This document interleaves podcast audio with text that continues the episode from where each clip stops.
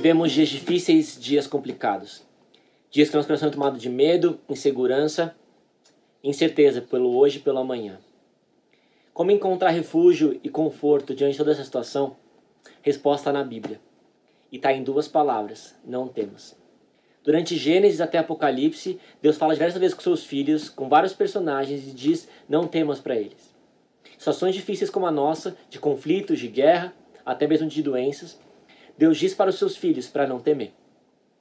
Durante a semana já vê sete personagens em sete situações diferentes de como Deus disse essas palavras e como isso mudou o coração e a atitude deles. Hoje começaremos com Abraão, que nessa época é apenas Abraão. Está lá em Gênesis 15, 1, diz o seguinte: Depois desses acontecimentos, veio a palavra do Senhor a Abraão, numa visão, e disse: Não temas, Abraão, eu sou teu escudo, e o teu galardão será sobre modo grande. Repara que a Bíblia começa com depois desses acontecimentos. A Bíblia é intencional. E quais foram esses acontecimentos? Bom, é, Ló estava em cativeiro e Abraão juntou um pequeno exército para salvar é, ali o membro da sua família. E eles conseguiram salvar, mas isso poderia gerar vingança, revolta do povo.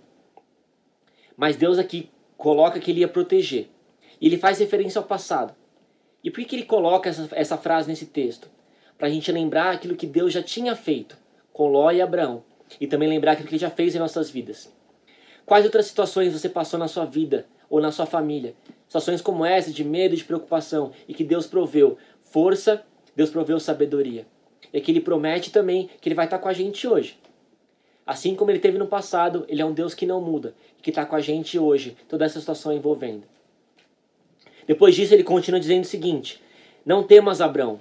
Ele chama Abraão pelo nome. Ele conhecia Abraão. Ele sabia cada detalhe de Abraão, cada fio de cabelo. E assim como ele, ele, ele nos conhece, ele sabe o que acontece em nosso coração, nossos pensamentos, da nossa mente. E ele chama a gente pelo nome. Ele chama a gente para é, compartilhar desse cuidado e desse amor dele.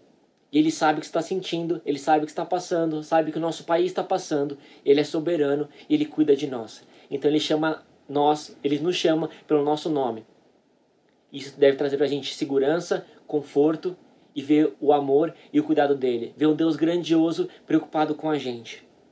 Depois ele diz o seguinte: Eu sou o teu escudo. Qual é a função de escudo numa guerra? É proteger.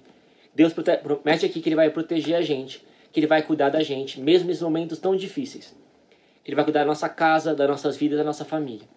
Ele vai promover proteção para a gente nesse dia tão difícil. E ele vai passar.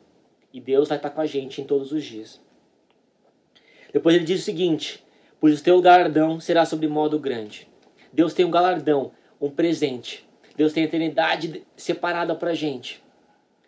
E a Bíblia diz que nada nesse mundo, nenhuma aflição pode se comparar com é, a imensidão da eternidade, com a glória da eternidade.